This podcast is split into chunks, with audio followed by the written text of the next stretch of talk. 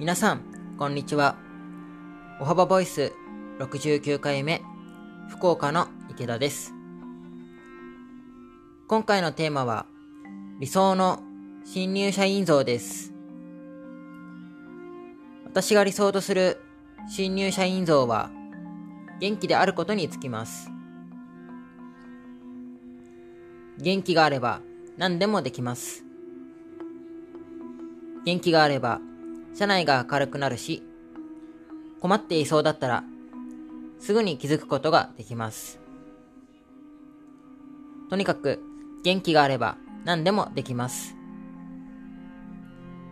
まずは元気よく挨拶ができるだけで OK です。会社に着いたら先輩と会ったら元気よく挨拶しましょう。そうすれば必ず先輩は好印象を持ってくれます。とにかく元気。何があっても元気よく言っていきましょ